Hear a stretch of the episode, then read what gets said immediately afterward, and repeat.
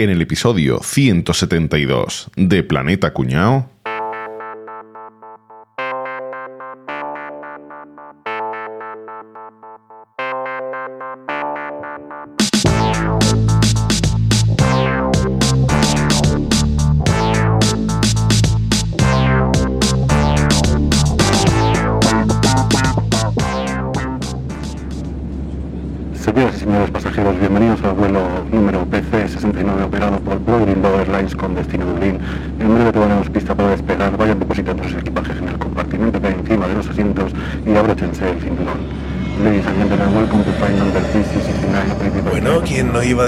Que íbamos a hacer la quedada y que íbamos a ir todos juntos en un avión, eh? Bueno, bueno, bueno. Espérate, que todavía no hemos subido todo. Yo no lo veo tan claro. Es que Álvaro sigue sin venir, ¿eh? Pero yo es que me estoy moqueando ya. Ahora que lo pienso, dijo que sí que venía seguro, pero no que viniera en este vuelo, ¿no? Pero que no hay otro vuelo a Dublín hoy. Tiene que ser este.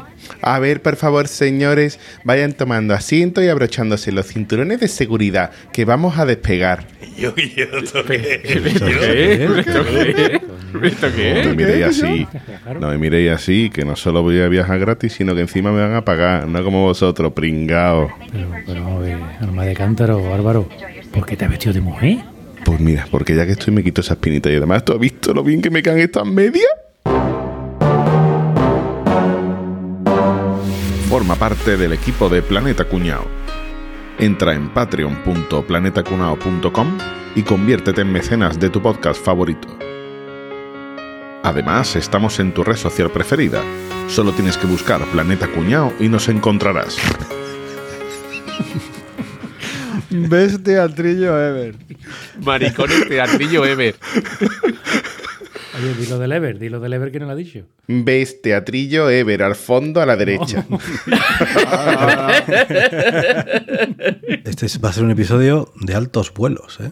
Ya tocaba tocar este tema, ¿eh? Que preocupa a una serie importante de la población, que hay mucha gente mosqueada y que tenemos que arrojar un poco de luz sobre el tema de, la, de las rayas esas que dejan los aviones en el cielo, las aerolíneas, ¿no? Que dicen que nos fumigan y nos echan enfermedades y pesturrias, ¿no? Nos están exterminando. Nos están exterminando. De todas formas, también hay un grupo, hay un grupo de población al que quiero dedicarle yo ya un primer tuit, Venga. que es de mi amiga arroba concejajala, que dice...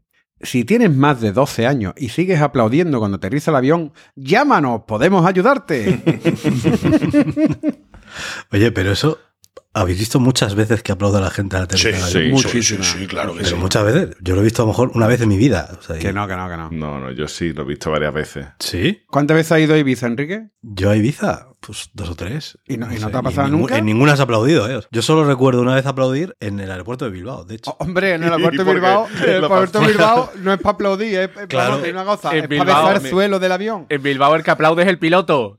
Te dice, oye, que dice, deja de aplaudir, dice, que es el piloto el que está aplaudiendo. Rafa Capre y yo también aplaudimos, ¿eh? Yo no he pasado más mío en mi vida. Yo, yo con la oreja, yo aplaudí sí, con sí. la oreja.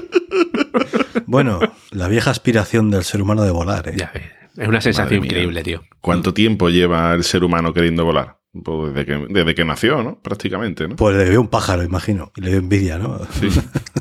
Bueno, si yo os pregunto cuál fue el primer vuelo de la historia, mm, seguramente todos tenéis uno en mente, ¿no? Claro, pero vuelo con motor, sin motor, un parapente, una ala delta. ¿Qué, qué significa primer vuelo? Ojo, eso tiene una distinción y es que antes estaban los aparatos más leves que el aire, después los más pesados que el aire. Ajá. Ah, ah, vale, vale. Ojo, vale. sí, sí, existe esa distinción sí. en el hecho de empezar a volar, ¿no? Para el ser humano. Pero si yo digo, bueno, eh, ¿qué, qué aparato, no? Es el que os recordáis que la gente dice, pues ahora sí, el ser humano ya por fin ha echado a volar. El de los hermanos Wright, ¿no? Un globo. Pues no, o sea, los hermanos Wright, efectivamente, es uno de los... Que hacían los bicicleta, ¿no? Los tíos, por eso se ve que eran tan manitas haciendo esos inventos, los cabrones. Claro, bueno, es que el primer avión de esta gente mm, es una bicicleta con alas, vamos. o sea, tampoco tiene...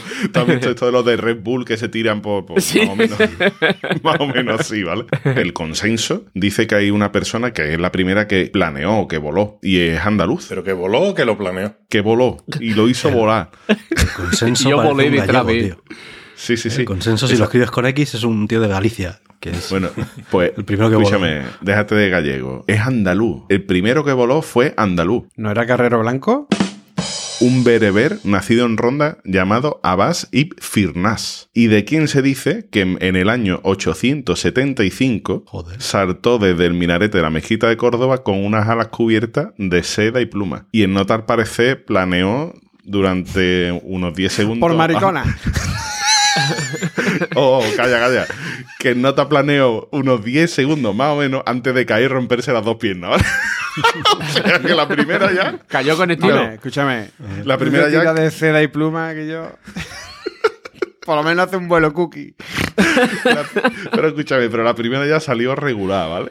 Bueno, pero, pero no matarse tirándose de un minarete, algo, sí, algo pues que sí. dice, algo cayó, va planeando, claro. Estamos hablando del 875, ¿eh? O sea que. Y esa historia que salió en el periódico o algo, ¿no? La habrá En. OK Diario está. Diario. Porque sí, ¿verdad? Es español. Es un invent como un camello de grande, eso, o sea, ya te lo digo yo. No, no, no, no es un invent, búscalo. No es un invent Sí, sí, ninguno. eh, Hay un vídeo en YouTube, cojones sí, y todo. sí, sí, hay un vídeo en YouTube y- Que no, coño. Que lo, Fuente.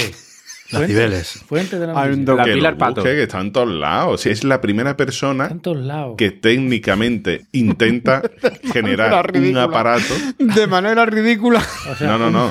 Un pamplina en el 875 le da por tirarse de un minarete con unas alas de seda y eso llega hasta nuestras épocas. O sea, eso Hombre, es pero sí. algo tan grande. Escúchame. Hombre, escúchame, porque, mira. porque durante generaciones se estuvieron cachondeando de su familia. Todavía me acuerdo lo de tu abuelo. Entonces llegado hasta nuestros días. La familia tapándolo, ¿sabes? Tapándolo. No, no, mi abuelo no se tiró ni se tiró nada, nada, no se que tiró. a nivel de ingeniería, a nivel de tal, intenta generar un aparato para poder planear. O sea, es el sí, primero, sí. pero es que no mucho después Sí. ya vienen otros genios como Da Vinci y demás que inventan otro tipo de O planeadores. sea, no, no el mucho después te refieres a siete siglos después, ¿no? O sea, Sí, eso te iba a decir, ¿no? no mucho después. Son siete Oye, en la historia, en la historia lo- los tiempos son muy relativos, tío. No seamos No, no, exquisitos. no, ojo, eh, ciento y pico años después también hay un monje británico que también hace un planeador parecido a este y además inspirado Desde el, desde el balcón de un hotel de Mallorca. No, no, no. Los británicos son muy dados a eso, ¿no? No, no, pues hubo un monje británico que ciento y pico años después de Abbas Infirnas, también inspirado en, en lo que este había hecho, también generó un planeador, que ese sí que se llevó un poquito más de O sea, tiempo. Ya, ya un siglo después, un monje británico le llegó la noticia de que un nota en el año 850 en Marruecos o donde fuera Ifsigna Sí, este, tío, porque sí, Ronda, sí. Ronda. le Antes, llegó la noticia. Ronda, cabrón. antes también existían los periódicos, si lo dijimos, Claro. desde la antigua Roma. No escuchas tus propios Es podcasts. Eso lo leyó en el no, muy no escuchas las cosas que hablamos, tío. Pero lo es que leían no- cuatro, lo leían cuatro y en su tierra. Eso. Sí, pero que la Invent. gente se informa. Invent. Y el monje se lo, Este lo- hombre- lo copió probablemente y al copiarlo lo y leyó. este hombre no es que cogiera y un- unas alas y ya está y dijera, eh, me voy a tirar por aquí. No, no. O sea, que es que el tío se llevó toda su vida buscando la manera de poder volar. O sea, fue el primer tío que hay eh, conciencia conciencia de que lo intenta. Que lo intentó. Y ya, eh, si nos venimos a lo que decíamos antes, ¿no? Están los aparatos más ligeros que el aire, que serían los planeadores. Todos eh, tenemos en mente 200.000 tipos de planeadores que se inventaron a lo largo de la historia, hasta llegar a 1903, cuando los hermanos Wright consiguen eh, volar el primer vuelo controlado con una aeronave, que duró 12 segundos, ¿eh? O sea, no duró mucho más que, que el bereber este, ¿eh? Pues es verdad. En mil años avanzamos dos segundos de vuelo. Dos segundos más y una distancia de Mira. 36,6 metros. O sea, tampoco es. Tampoco ¿Sabéis, que, la empresa, que la empresa de, de los hermanos Wright sigue right. existiendo y right. tiene una sede aquí en Sevilla? Right, bros. Sí, hombre. Verá, verá. Venga, dilo, dilo. dilo venga. No, que no es un chiste, coño, que es un dato curioso. No, no, no. Sí. ¿Por qué decepción? Bueno, Guillo, ¿me vais a dejar contar la historia o seguimos? 1903. 11 años después, se hace historia en la aviación civil porque se abre la primera ruta ya con pasajeros. Tía, o sea, el avance es rápido. ¿En ¿eh? 11 años? En 11 años. El- Mil años para dos segundos y en 11 años ya tenemos aviones con pasajeros. Y no un invento de los... Y en 50 años más llegamos a la luna. Es que si te pones a pensarlo así fríamente, dices, joder. Sí, sí.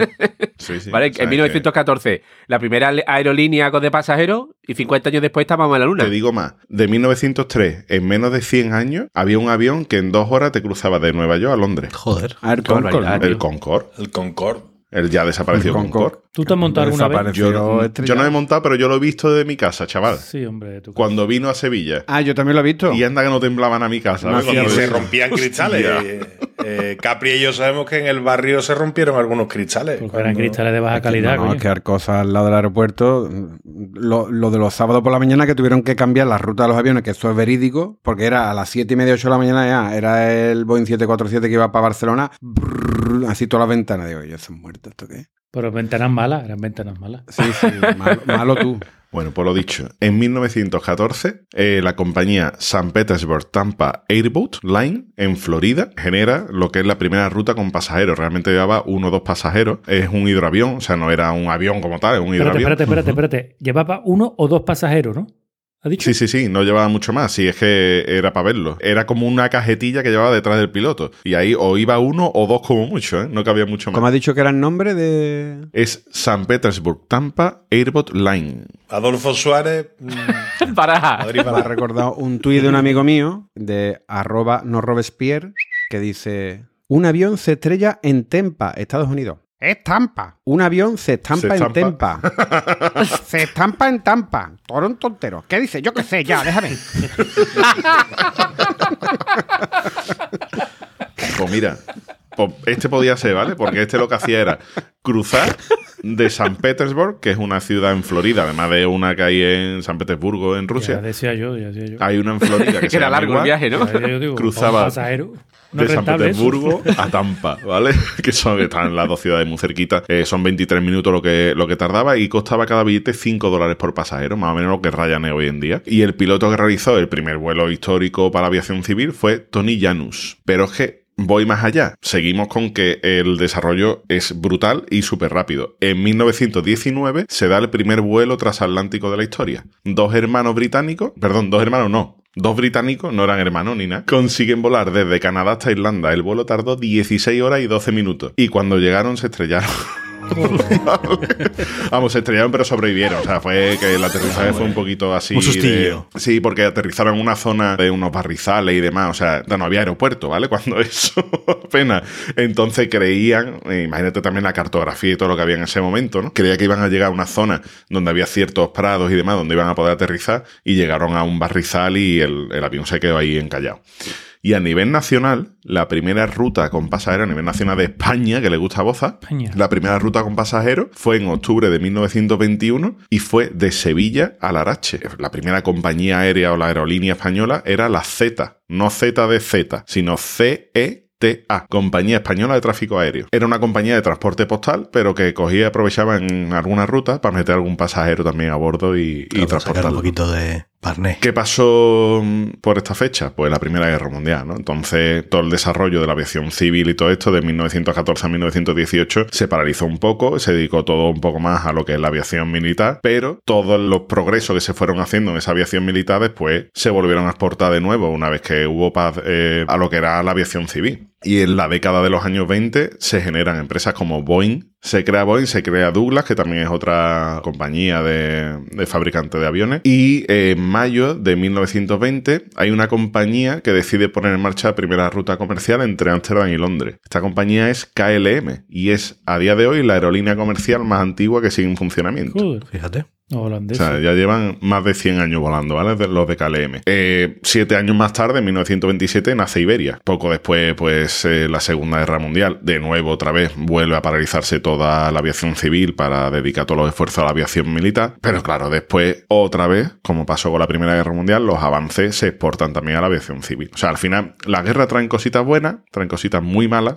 Pero bueno, las cosas buenas pues se acaban exportando a- al uso diario, ¿no? Ya. Y le- los primeros aviones a reacción pues ya fueron los que revolucionaron por completo lo que es la aviación civil, con los de Havilland Comet, que eran los primeros a- aviones a reacción, que eran sobre 1950, ya se pusieron en funcionamiento, y la década de los 60 fue la auténtica explosión. Ahí Boeing saca el 737, el 747, a principios de los 70 nace Airbus y saca el A320, o sea, ya se, se crean los grandes aviones que hoy en día todavía mm, son la base de cualquier aerolínea, de cualquier ruta aérea comercial de, de la historia. Caray, tío. Increíble lo, cómo ha evolucionado, ¿eh? La, ahí en esa ingeniería ha sido Y la, y la pasta que mueve, tío. Y lo seguro que son. Mm. Es que creo que de- debe ser, a nivel de humanidad, tiene que ser de las cosas más, más efectivas, ¿no? Más precisas y más funcional que hemos hecho en la historia. vamos. Mira, y hay, más hay una- auditada y más vigilado. y más Pero te voy a decir una cosa, pasa mucha desgracia muchas veces en los aviones, que parece que no, pero tienen, tienen lo suyo, ¿eh? Como, como un tuit aquí de, de mi amigo Mortimer Fu, que nos recuerda una cosa terrible que sucedió en un avión, que no sé si os acordáis. Dice, Carlos Baute y Marta Sánchez cantan en un avión en plenas turbulencias para demostrar al pasaje que hay cosas peores que morir estrellado. no sé si os acordáis de ese, de El ese video- el terrible videoclip. suceso. Sí, sí, sí. No videoclip, pero lo grabaron y todo. Encima lo grabaron. Y, y aquí en un tuit de mi amigo arroba Martin Luther Queen dice, os quejáis de lo de Marta Sánchez y Carlos Baute en el avión, pero podría ser peor. ¿Por qué? Porque pone aquí, pega una noticia de, que dice... Pitingo sorprende a los pasajeros cantando, en un- a los pasajeros de un avión de Iberia cantando Killing Me Softly with This Song. Buscando los salvavidas, ¿no? Para tirar. Y, y lo de los pa- pero no para respirar, para meterle con, yo ahí con diría- el cacharro en la cabeza al pitingo. ese Yo ahí que- diría, si tengo yo que, que libere la humanidad de este personaje, me meto en la cabina del avión como yo los mando. Capria, pero es que Yo escúchame. me sacrifico. Estás en el Hace, avión, hace unos días ha, ha hecho un concierto en, me- en mitad de la calle en Madrid, en la Plaza del No. Callao, y pone un ¿Cómo va a tuitero. Sí, sí. El pitingo. En la Plaza del Callao. Y pone un tuitero y dice, ya podría haber hecho honor a la- al nombre de la plaza. ¡Qué bueno! Os, voy a contar yo una cosa, es, es como un tuit, pero no es un tuit, ¿no? Que esto es real, esto es de verdad, ¿eh? esto, esto pasó de verdad.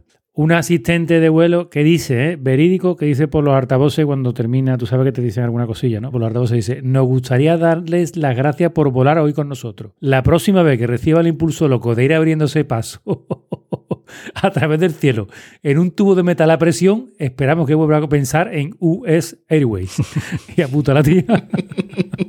Hombre, es que, escúchame, si te paras a pensarlo, No te heavy. monta. No O sea, te monta. que- te vas a pensar, no te monta. O sea, eh, confías plenamente en la ingeniería y en todos los avances, porque vamos. Como dice mi amigo arroba Hanky Solo, dice, todavía no entiendo por qué vuelan los aviones y me quería explicar lo de las criptomonedas. Pues yo voy a dar algunos datos sobre lo que viene siendo el mundo de la aviación. Eh, yo he flipado con estos datos. Yo no sabía que esto era tanto. Claro, el mundo, el planeta es enorme, ¿no? Y, y vuelos hay a todas horas y en, en todas partes. Para que os hagáis una idea, ¿vale? En 2023, AENA ha registrado cerca de 130 millones de pasajeros.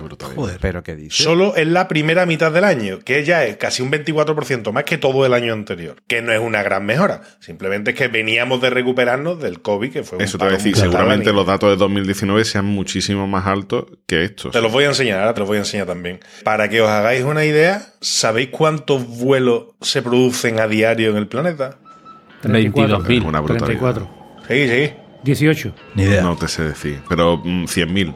100.000 vuelos diarios. Bien, Álvaro, bien. Hostia, No he dicho sé decir. 22.000 en plan random ahí, bestia, No te sé decir exagerado. 100.000.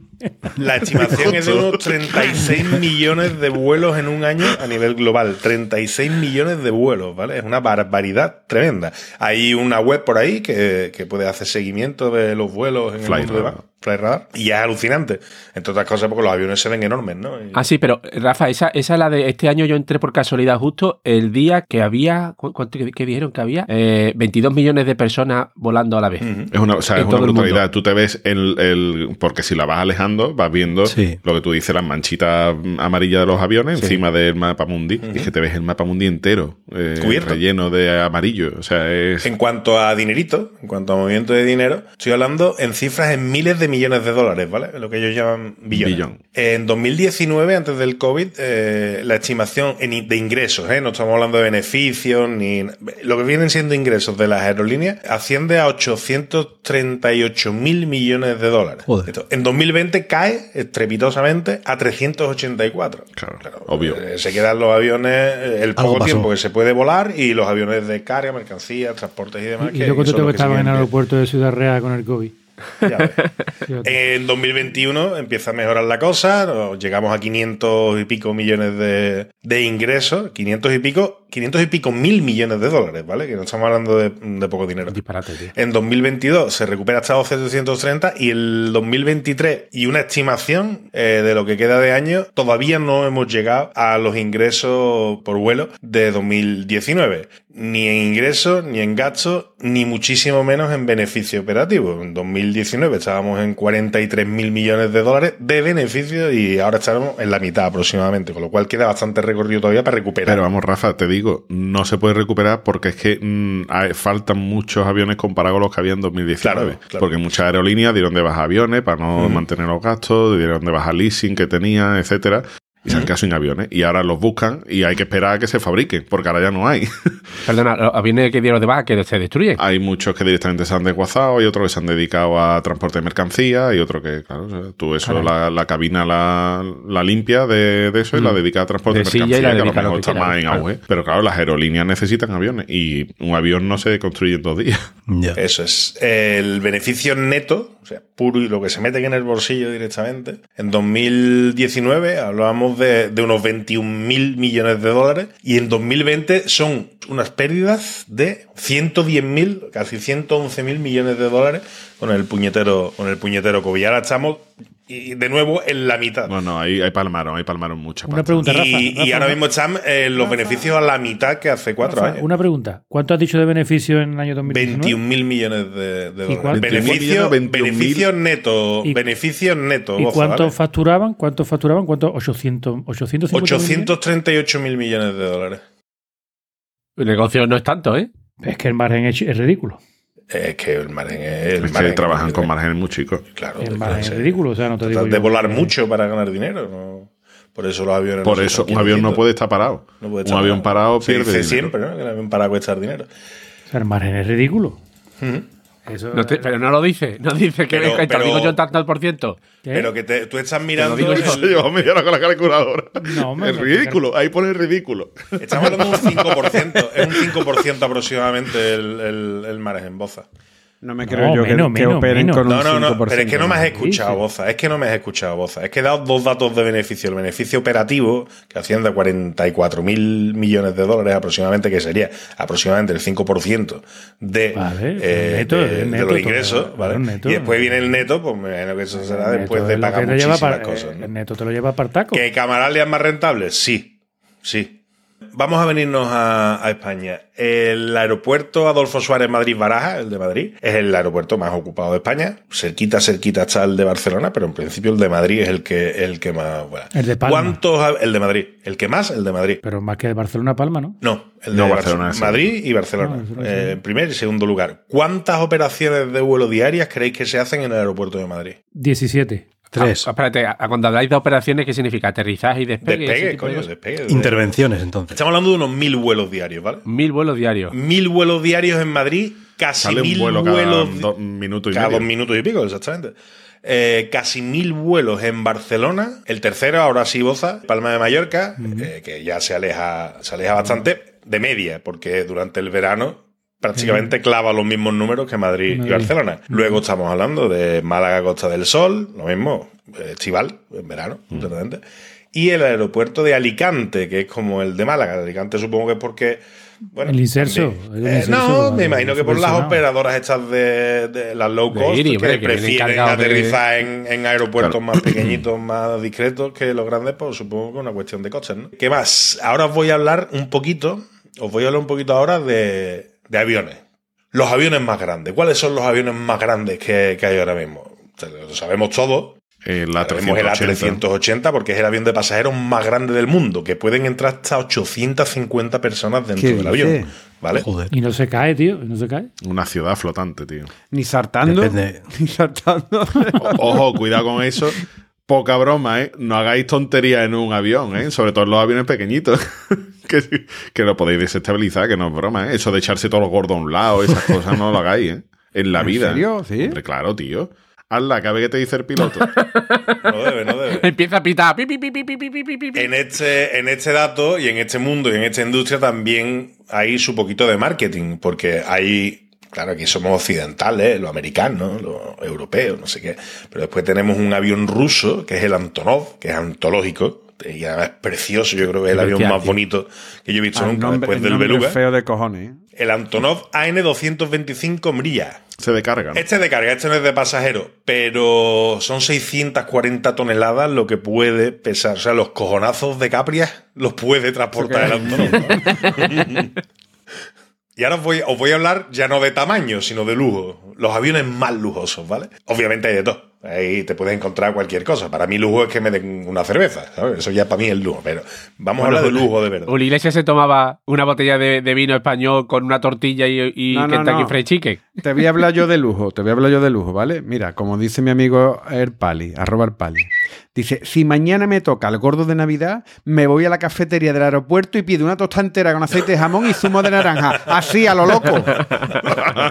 y además que es verdad. es un Para celebrarlo. Eh, mira, un ejemplo, un vuelo en la suite residencial, porque hay un avión de la operadora eh, Etihad, Air- Etihad. eh, Airways, ¿vale? que tiene una suite residencial, que es un apartamento privado dentro del avión, con su habitación, sala de estar, cuarto baño, 30 mil dólares americanos por persona y trayecto. 30 Es mil. que ese dinero, hay gente que para que ese dinero no es nada. Si hay, si hay futbolistas que alquilan un vuelo charter por 200.000, Pues ya ves. un viaje así de 30.000, eso se lo permite cualquiera. Tenemos la eh, Singapore Airlines, que también ofrece suites de lujo, que pueden tener camas doble, armario, teles de alta definición, comida así, pija gourmet con cocinero y demás. Chef reconocidos que trabajan dentro de los aviones, que trabajan cocinando dentro de los aviones para este tipo de personas, que te pueden costar también tranquilamente 20 mil dólares por persona y trayecto. Mira, Rafa, yo sigo a la, la ex de Maluma, la sigo porque me lo dijo Capri un día que la La siguiera. culpa para mí. Venga, vale.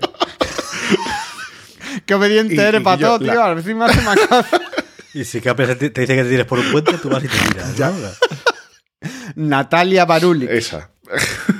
Natalia, ¿vale? Arroba Natalia en Instagram. La sigo en Instagram porque la tipa, no sé cómo ni de dónde sacar dinero, se lo pagarán, supongo, amiguitos. Viaja siempre en primerísima clase de todas estas compañías. Y, yo, y hay cosas que son acojonantes ver, ¿eh? De cómo viaja la tipa, tío. O sea, es una suite de un hotel, pero te estás cruzando el Atlántico o estás cruzando el Pacífico, o, o sea, es mm, flipante. Y por eh, el otro extremo, nos tenemos que ir a las aerolíneas más baratitas. ¿Quién está en las aerolíneas baratas? Southwest. Pues Ryanair, ¿no? Que es la que tiene que estar. Ya discutiremos, si toca discutirlo, si somos pro Ryanair o anti Ryanair, ¿vale? Pero ahí están. Que, Anti a muerte. Un tuit de mi amigo arroba aquel coche. Dice, ya falta menos para que Ryanair te haga pilotar el avión a ti. yo creo que va, yo creo que va camino. ¿eh? Yo soy un defensor. No tienen vergüenza, obviamente, ¿vale? Y además, yo creo que, que se me hagan encima de la normativa cada vez que les da la Son gana. Pero, oye, yo, el, el vuelo low cost es el que me ha permitido a mí volar prácticamente cada vez que me ha dado la gana. Cuando yo era pequeño, volar era. Pero, Rafa, eso es un error. Es que a lo mejor Eh, no deberías bueno, haber vale, podido volar. vale, vale. simplemente. Eso a lo mejor hace. Ole, Lo que no tiene sentido, sí, aquí me pongo de, por- de parte de los bozas de la vida. Lo que no tiene sentido es que un billete de autobús te cueste 10, 15 euros y uno de avión te cueste 5. Eso es inviable. Y si eso se está pagando es por algo. ¿Por qué? Porque no es que la compañía ahorre mucho o no. Sí, que están subvencionados. Es que lo estás pagando tú con tus impuestos, porque al final el ayuntamiento de tu ciudad está pagándole a esa compañía para que tenga una base en tu ciudad. Y entonces, por eso estoy yo anti, anti low cost. Además de, obviamente, por las miles de prácticas Sí. abusivas que yo, llevan yo a llegué cabo. a viajar de, en Sevilla de Triana al aeropuerto 20 euros de taxi. El vuelo a ida y Pues ya vuelta a ido barato. Barcelona. Ya has ido barato ¿eh? en caballito porque lo mínimo son 25, que es la tarifa fija. Bueno, hace ya 20 años que me fui de Sevilla, tío. Hace 20 años yo me fui de, en taxi, me costó lo mismo ir desde mi casa de Triana al aeropuerto que aeropuerto. que el viaje de ida y vuelta en avión y no era Ryanair, era Vueling o Clicker o algo así se llama antiguamente. que cruzar Sevilla este, tío, que tampoco ha visto. Claro. Hicimos noche. Hicimos noche en el la camino. estepa, ¿no? la Sí. estepa Sevilla Estera. ¿no? Además de Ryanair, tenemos EasyJet, que la conocemos todos también. Eh, y hay una que es curiosa, que es Air Asia, que es muy barata. Y esa. Va por fuera del avión, ahí va es que agarrado fuerte al ala, ¿no? baratísimo. Lo que pasa es que son vuelos que son entre Asia y Australia. De hecho, yo creo que el país Australia, la zona más barata es esa. Yo, yo he viajado en una aerolínea también, mm, tela de barata, se llama Wizz Air, húngara, ¿eh? Pues en esa he volado yo también. Este verano. Que, eh, Rafa, yo, sabéis más o menos lo que me dedico y demás, yo he vendido vuelos en, en Asia y entre Asia y Oceanía y demás, de algunas compañías, Guillo, que cuando he tenido que hacer, claro, porque tienes que pagar en la moneda que te permite la compañía, rupias, Indonesia, lo que sea, ¿no? Cuando haces la conversión, dices tú, no puede ser, eh, la calculadora está mal, o sea, algo, dos euros, ¿Dos euros un vuelo? un ida y vuelta. Pero ¿cómo puedes pagar dos euros por un ida y vuelta, tío? Siete euros un vuelo interno en la India.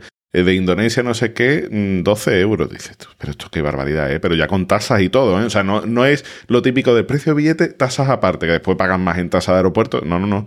Eso ya con tasas y todo. O sea, eso es brutal. Pues un vuelo Los subvencionado. precios, lo que tú has dicho, eh, los precios de Asia y de entre Asia y Oceanía, eso es irrisorio, tío. ¿Tú sabes cuál es la mejor compañía, la mejor compañía aérea de los dos últimos años, 2022-2023? ¿Alguna que patrocine fútbol? Estará entre Etihad o Qatar o alguna de estas. Ah, no, la Turkish. No, tampoco.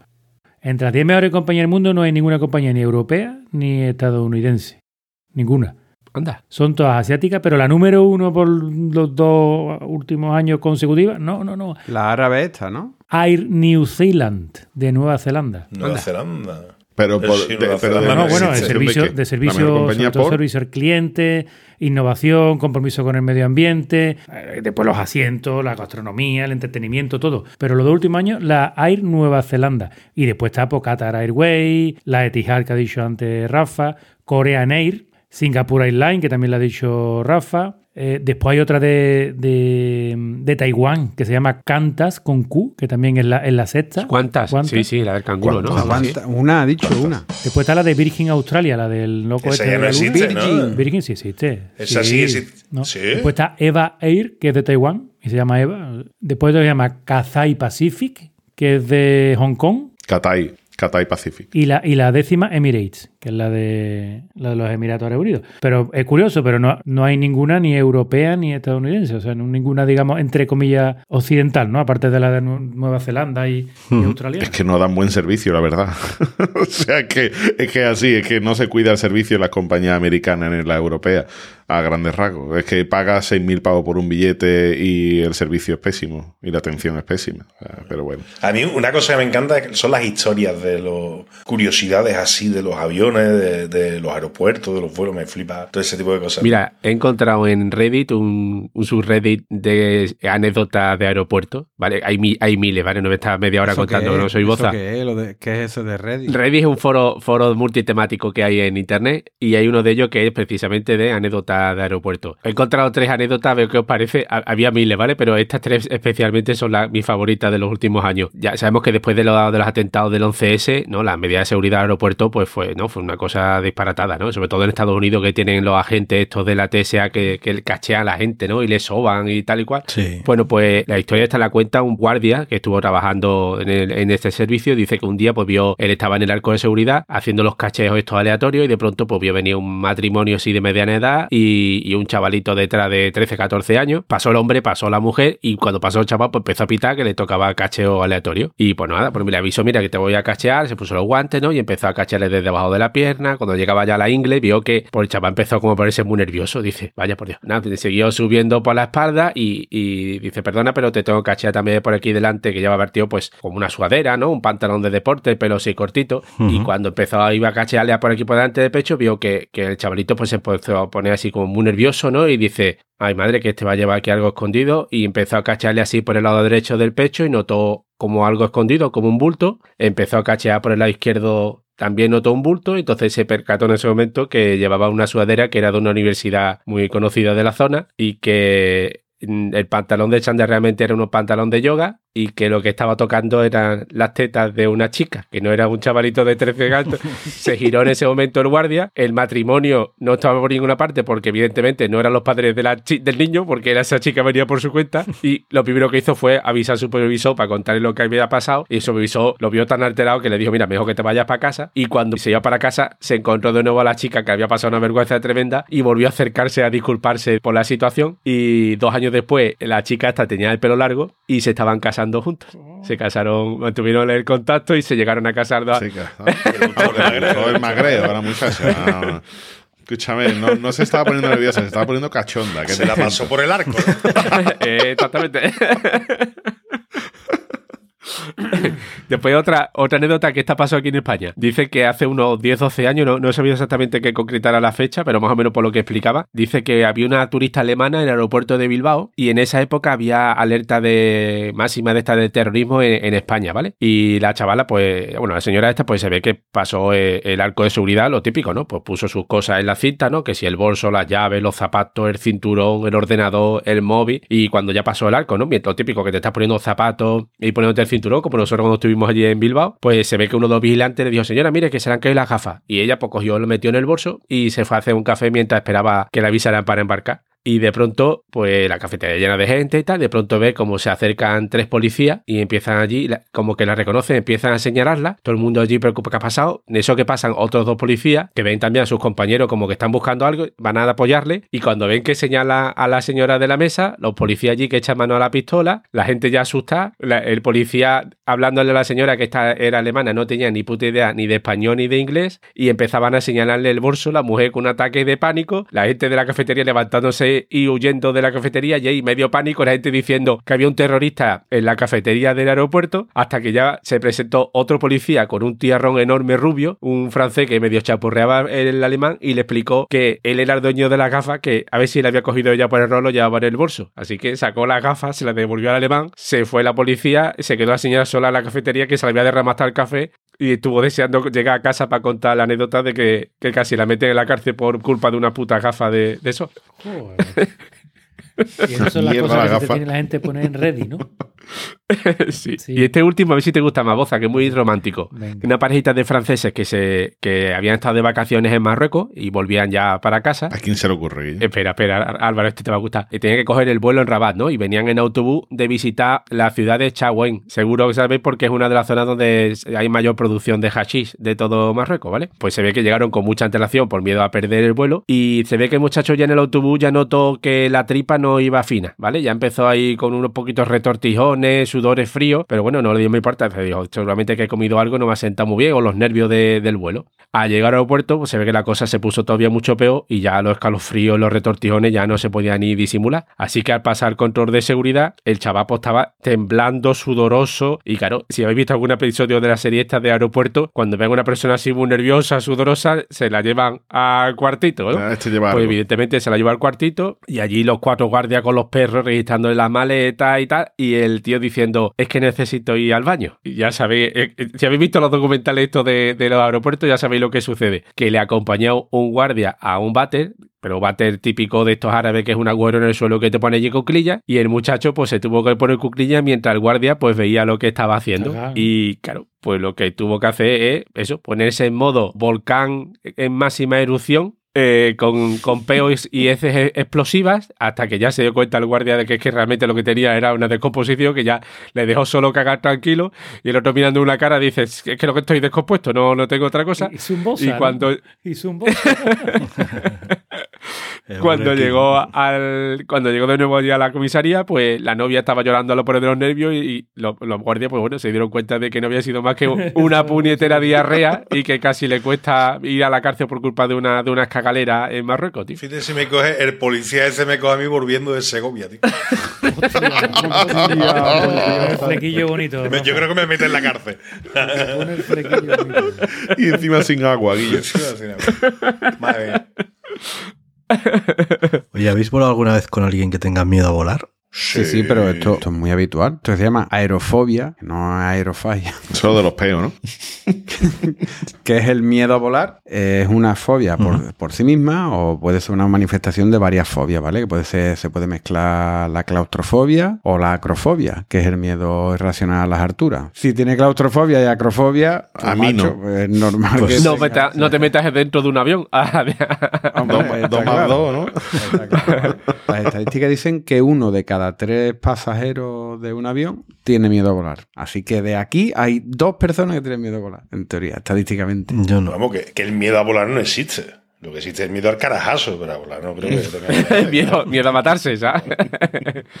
Mie- Miedo a pensar lo que decíamos antes, ¿no? Que ibas en un tubo metálico a no sé cuántos mil pies de altura presurizado. ¿En qué consiste en realidad el tema del miedo a volar? Bueno, pues la gente, la gente que sufre esto pues, tiene como un sufrimiento intenso. La forma más frecuente de manifestarlo es a través de la ansiedad, Ansiedad. ¿vale? Y en los casos más graves se pueden producir ataques de pánico o incluso vómitos antes de subir al avión. Es chungo, sí. De todas formas, estuve leyendo por aquí una entrevista de una psicóloga. bueno, explica, explica que esto puede ser de como una defensa, ¿no? Una defensa, porque ya, ya volar o viajar en sí ya es un estrés grande, ¿vale? Entonces el cuerpo se pone como en situación de alarma y se prepara como si hubiera un peligro. Tenemos que madrugar más, hay que estar pendiente de muchas cosas, que no se te olvide nada, que lo lleves todo, que no se te pierda esto, la documentación. Entonces todo esto ya es un estrés en sí, con lo cual lo que tiene, digamos, como extraordinario es un estrés muy grande. Esto no te pasa lo mejor cuando tú vas a coger un coche o lo que sea, que está más habitual. Ya. Que también dice después unos consejillos que son, para mí, son mega cookies, ¿vale? Pero tengo yo aquí unos consejos que sí me gustan más para bajar miedo a Mr. Wonderful, Ah, ¿no? Después os leo los, después cuento los de, los de la psicóloga esta, que por cierto se llama Carmen González, ¿vale? Que es portavoz del Colegio Oficial de Psicología de Galicia. Vaya gallego raro. O de, o de- o de Sicilia, o de Sicilia también. Es que, es que tengo, es que Que tengo. Capri es que siempre que habla es que gallego habla romano también. Ah, ya está. Está mezclado ver, consejos para, para disminuir el miedo a volar. es que son, son cosas muy No lógicas. Ir en, ir en burro, ¿no? Uno, a ver, dice, evitar pensar en el hecho de que debe volar. Joder, tus huevos. Qué Gracias. tontería que Si estás triste, no te Dice que triste. en, en vez de... Dice que en vez de revisar mentalmente cómo se va a desarrollar el día del vuelo en avión de esto, porque que, que lo evite en la medida de lo posible. Después, informarse adecuadamente sobre el funcionamiento del avión. Por si hay que pilotarlo. Si es de Ryanair, si es de Ryanair, que, que, a mí, que da una tranquilidad enorme Mejor cuando no. hay un retraso y dice, no, es que hay una avería en el avión. Me digo, tu puta madre. a mí, Dime que lo estás limpiando. dime otra cosa. Dime otra cosa. dime que no lo estás eso. limpiando, Dime que se lo han coño. llevado los jugadores del Sevilla. di que Rafa Dime que se lo han de llevado los jugadores del. Sevilla. Di pero algo no. así. Pero por favor, no digas eso. Después, esto sí puede ser interesante, que es algo que yo hago mal, pero ¿eh? dice, evitar el estrés el propio día del vuelo, afrontando la jornada sin prisa. Esto esta, esta es buena. Dice, no tratar de ahogar el miedo en alcohol. dice, por, por- pues si no haces un melendi, ¿sabes? y la lían en avión. Es mejor hacer un, un MA, Un MA, en el del equipo claro. A, que lo drogaba. Otro tío, consejo está. bastante útil. Oye, que te da miedo volar, coge asiento de pasillo. Eso lo hago yo siempre. Eh, Siempre va a ser mejor que estar mirando por la ventanilla. Intenta realizar ejercicios de relajación y después otras cosas como la lectura, la música, las distracciones, pues te pueden ayudar pues a no pensar en esto, ¿vale? Así que bueno, estos digamos son los consejos. Los de la psicóloga son más bonitos, ¿vale? Consejo número uno, cinco, cinco consejos de la psicóloga, ¿vale? Dice, el primero dice, canta. Dice, canta, Que canta canciones ya en cuanto que- salga de casa. Canciones que te lleven a la tranquilidad. Mira, yo me cago en tu puta madre, Carmen. Bola. Volando voy, volando vengo. No soy más cabrones porque no. Después dice, Vuela, vuela. otro, otro. Otro, otro consejo, No, otro no, consejo no. De, la, de la chusquera, esta psicóloga chusquera, perro flauta. Dice, Criatura. medita antes de volar. Sí, pero... Oye, esperarse, voy a, voy a meditar aquí. Aún. Vale, esto, esto ya es de puto loco. Es que esta mujer de verdad no está muy bien. Como tú dices, dialoga con tu miedo sin juzgarlo. ¿Qué O sea, dices? que vayas por ahí hablando tú, Y el miedo, no. y el miedo diciéndote que te va a caer, pero no pon- gilipollas". pones frases literales de, vale, ya sé que me estás cuidando, pero aquí no hay peligro, ahora tengo yo el control. Tú no, lo tiene el piloto. El cuarto dice, infórmate, que es lo que decía antes. Pero espérate, el último consejo ya, último más mega cookie, dice, si viajas con alguien a quien quieres, dale la mano. Oh, bonito. Eso lo hace mucha gente, ¿eh? No coño. Sí. Bueno, porque ¿tenéis alguna, alguna manía cuando entráis en un avión? ¿No, tenéis manía ninguna? De san- no sé, hay gente que se santigua, hay gente Yo, que... entra rápido para meter la maleta arriba. Sí. Bueno, para terminar con mi sesión sobre el miedo a volar, voy a decir algunos famosos que tenían miedo a volar. Aretha Franklin, que era posiblemente la mejor voz de la música de la historia, o por lo, por lo menos se puede discutir. Eh, esta mujer tuvo que rechazar un montón de porque no era capaz de subirse al avión directamente. Que Anda. mm, por tema de concierto y demás, pues ha rechazado. Se al parecer ha perdido un montón de dinero por, por estos temas. ¿vale? Después Gabriel García Márquez, también, también durante 10 años tuvo pánico a los aviones, la verdad es que después lo superó. Eh, Miley Cyrus, que le gusta también aquí a nuestro amigo Boza. ¿Ah, sí? Sí, sí, sí. Eh, también la cantante Aitana, la, esta, la jovencita esta, al parecer también le da, le da miedo. ¿Sí? Con este hombre tenemos un grado de separación nada más. Don Lenny Kravitz también, también tiene miedo ¿Ah, sí? a volar y a las panderetas. Eh, Jennifer Aniston, ¿vale? Ella puede tener miedo de lo que quiera.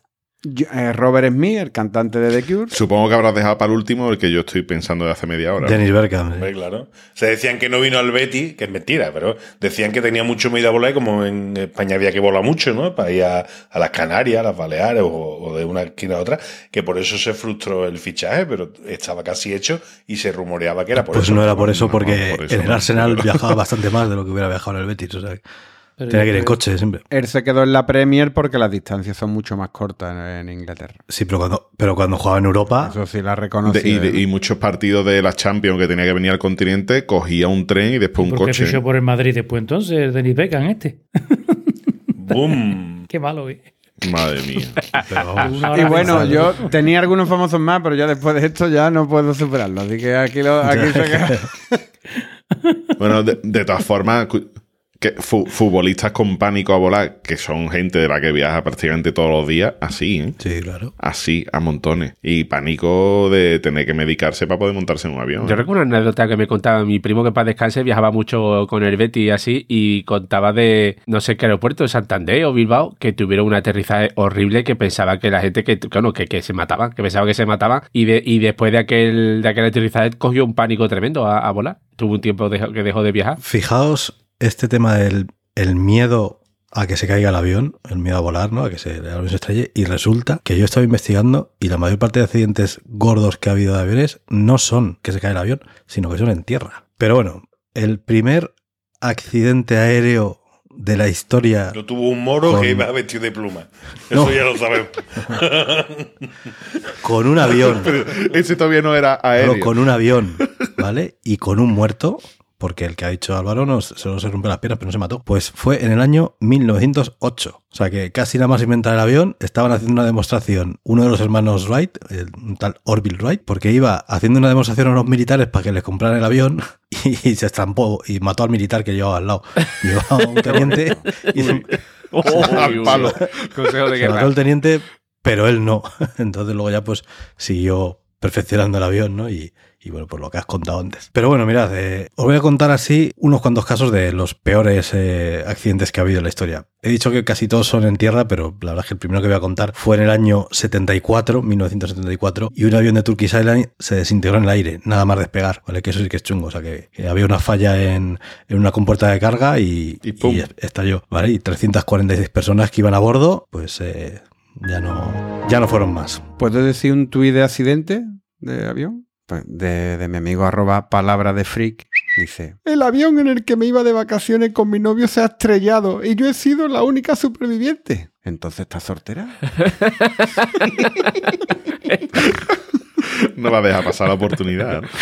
¿No? Bueno, luego hubo otro accidente bastante desgraciado, fue en el año 85, en agosto, que un 747 de Japan Airlines sufrió un fallo estructural en el estabilizador vertical y se estrelló contra el monte Ogura, en Japón. ¿vale? Iban 524 personas dentro del avión y se mataron 520. Hubo cuatro que se salvaron. Tía, no sé cómo. Vaya porque chamba. Hostia. Este es el peor accidente de la historia de un solo avión. En cuanto a número, ¿no? En cuanto a números de fallecidos, En cuanto de a un de solo avión. pues 500 y pico son de un solo avión. ¿eh? Claro, el peor accidente de la historia fue El de los rodeos. en el año 1977 que se chocaron dos Boeing 747 en el- la, la pista de aeropuerto de los rodeos en Tenerife. Eh, se chocaron uno contra el otro, fallecieron 583 personas. O sea que este es el peor accidente de toda la historia de, de la aviación. Pero bueno, ya quitando un poquito de drama, vamos a contar algún accidente un poco más curioso, un poco más gracioso, porque esto bueno, te da mucha pena, joder. ¿Puedo, ¿puedo contar yo uno de, de un accidente muy famoso? Sí, puedes. De arroba concejajala, que dice, Tengo tanta hambre que si fuera en el avión de Viven no esperaba ni el accidente. Eh, bueno, en el año 2009 un avión de United Airlines estaba aterrizando en el aeropuerto de La Guardia, en Nueva York, y resulta que se estampó contra una vaca que estaba cruzando justo en ese momento. En Nueva la York una pista vaca, ¿no? aterriza. Es que- Súper raro, ¿vale? La vaca pues no, no sobrevivió a esto, el avión sufrió daños y nadie, no hubo que lamentar pérdidas, ¿vale? Eh, me ha resultado muy curioso porque en el 2016, o sea, hace relativamente poco, un avión de Delta Airlines se estrelló contra un globo aerostático. ¡Hala! Dice que estaba aterrizando y se le cruzó un globo. Digo, pero ¿cómo se te puede cruzar un globo? Si, si van súper lentos, que lo ves muy de lejos, ¿no? Porque va muy despacito el globo y el avión, o sea, podía el avión haberle esquivado y haberse ido, no sé, pero, pero bueno. Escúchame, un, un avión para que esquive un algo tienes que hacerlo con mucho tiempo de antelación. Ya, ya, Pues yo pero... pues, cuando fuimos a Bilbao, el suelo lo esquivó bastante rápido. ¿eh? Sí, sí, sí. Que, que yo estaba mirando por la ventana y había un nota fumando en un coche, yo creo que a la altura del avión. ¿eh? El tío reaccionó rápido, ¿eh? reaccionó rápido.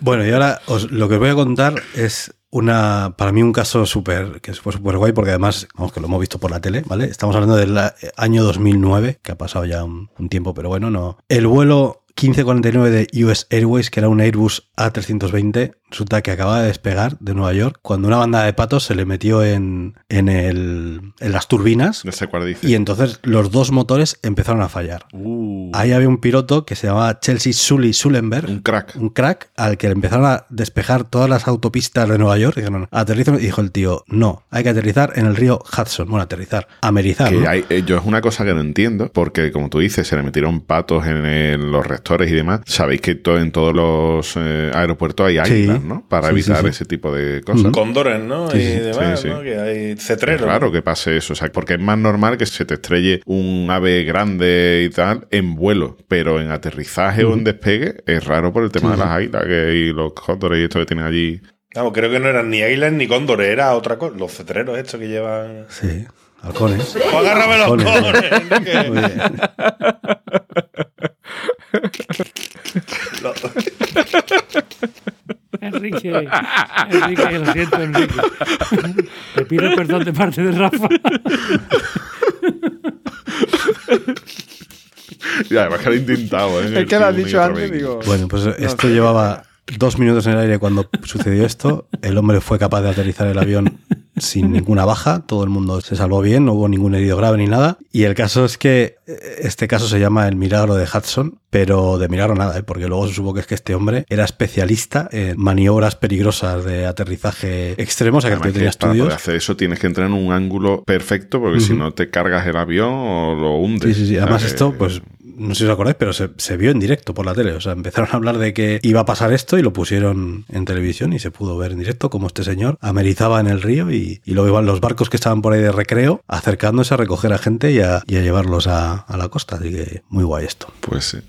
No Mucho. me vaya a dejar que diga las películas, ¿no? Me habéis saltado, me habéis saltado, me habéis saltado venga. para que yo no diga lo de las películas, ¿no? Pues las voy a decir. ¿Y cuál es tu película de aviones favorita? Top Gun. Top Gun. Pero eso ya te lo digo, eso me sale del corazón. Top Gun. Y estoy de acuerdo, además. Top Gun, la de ahora, brutal. La mejor. No la he visto, tío, la nueva todavía. Aterriza como pueda, hombre. Yo estoy con, estoy con Capria. Ah, bueno, también, también. muy buena, pero Top Gun mucho más Ah, buena. hombre, claro. Yo iba a decir una película que os iba a recomendar, pero si no queréis no la digo. O sea. Bueno, ya está. Venga. Sully, la que acaba de decir, muy buena, protagonizada por Tom Hanks, muy entretenida y que, bueno, también juega con que a este hombre se le intentó acusar de que, que la decisión que tomó no fue la más acertada.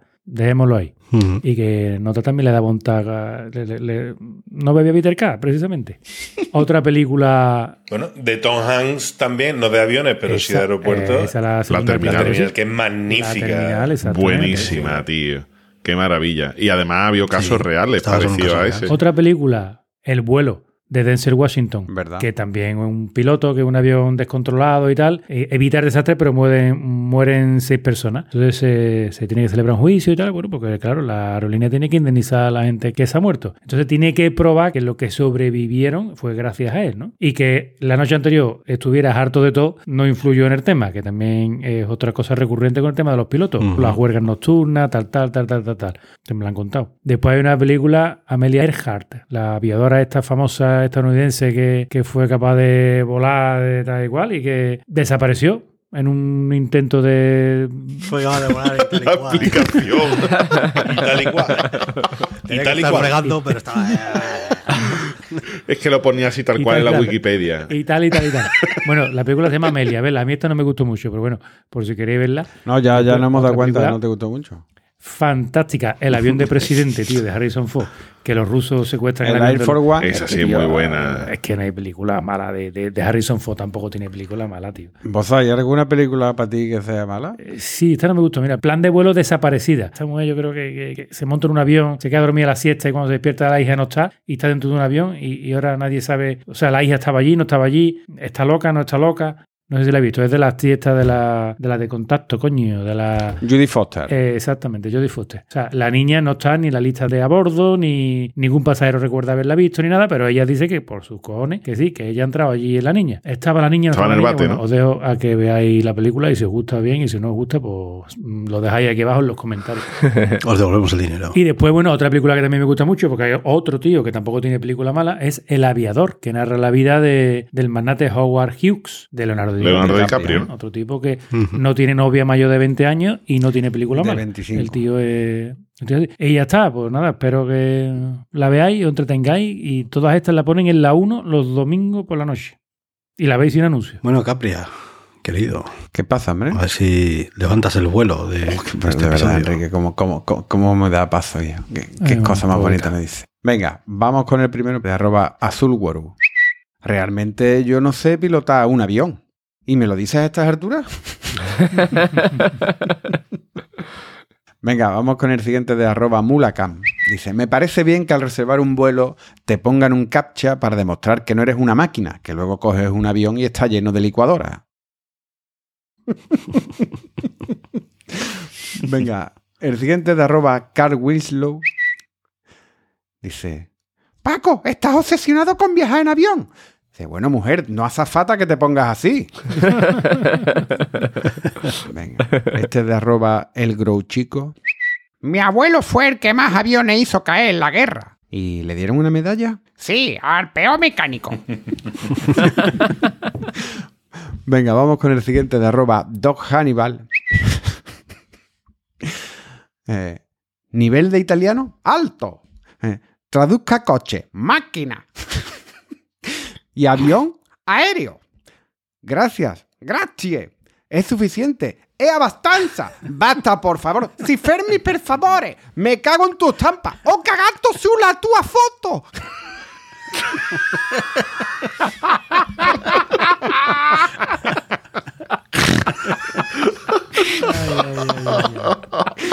Comprendéis ahora, ¿no?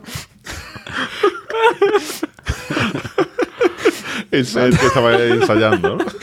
Por eso me ha salido antes eh, el gallego ese, el gallego de. Sicilia. ¿sabes? Venga, vamos con el siguiente de arroba palabra de freak. Mm, y aquí llega el avión. Doctor. Sí. Hágame el tacto rectal en silencio, por favor.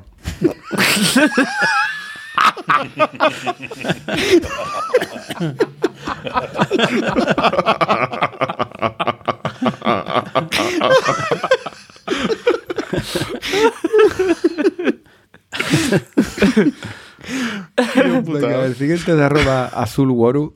Yo siempre viajo en avión. ¿No usa transportes terrestres? No suelo. Malo, tío. Otro de azulworu dice... ¿Cogiste el avión a Turquía? "Eh, por los pelos. Venga, y terminamos con, con uno de arroba profeta Baruch. Dice, oye, ¿sabías que las cajas negras de los aviones en realidad son naranjas? ¿Que no son cajas? No, eso lo contó Javier. Eso lo contó Javier. ¿No? ¿Sí? Ah, bueno. Ah, puede ser, puede ser. Bueno, pues hasta aquí los tweets de aviación. Muy bien, pues de altos vuelos. Pues venga, vamos a ir ya eh, aterrizando, ¿eh? Y nos vamos despidiendo de esta gente que ya se Rampas. va a acostar. Pepito primero, primero, primero. Pues venga, Primero, boza, Primero. Bien. adelante. Bueno, chicos, pues me voy volando a la cama. Qué derroche de originalidad. Menos mal que te he dicho Te el felicito, tío. Necesitaba ser Te primero. felicito. Venga, Álvaro. Mire, yo voy a, voy a decir una frase que he visto en una página que es de, de una escuela de piloto, ¿vale? Que dice, el despegue es opcional, pero el aterrizaje antes o después es obligatorio. Antes o después. Rafa, Pues yo no me iba a despedir, pero justo ahora estaba, estaba leyendo un- un- una noticia aquí. Dice, la, os la voy a leer, ¿vale? Me resulta curiosa. Dice, un avión monoplaza perdió el control durante la madrugada de ayer colisionando en el cementerio de la localidad onubense de Lepe. Las autoridades han encontrado más de 150 muertos, mientras las máquinas excavadoras prosiguen los trabajos de búsqueda. La localidad, a la espera de contar con datos definitivos, ha declarado tres días de luto oficial. Un, un avión monoplaza Claro. y 150. 150 muertos, claro, la excavadora. La excavadora en el cementerio. Boza no lo pilla. Ya, ya la pillado. Ahora sí. Ya he hecho clic. Ya he hecho clic. porque me la explica bárbaro, ¿eh? si no tema.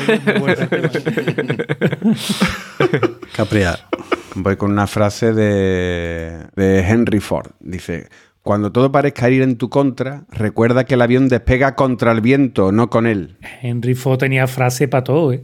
El tío, ¿cuántas frases célebres dijo? Este Henry hombre sale en todos los episodios últimamente en todas las frases célebres, Guillo.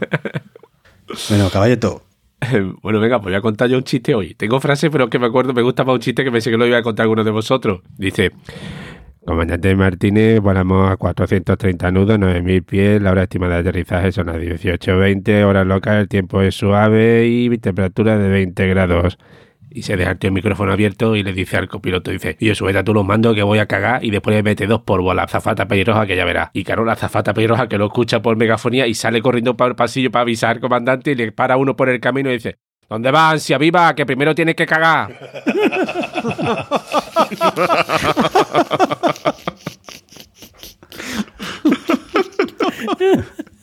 Qué bueno. Bueno, pues nada, recordad que nuestra web es planetacunao.com. Estamos en todas las redes sociales, había así por haber con el nombre de usuario Planeta Cunao.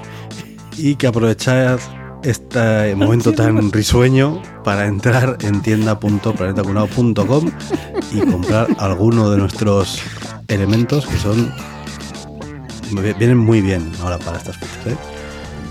Así que venga. Adiós. Hasta la próxima.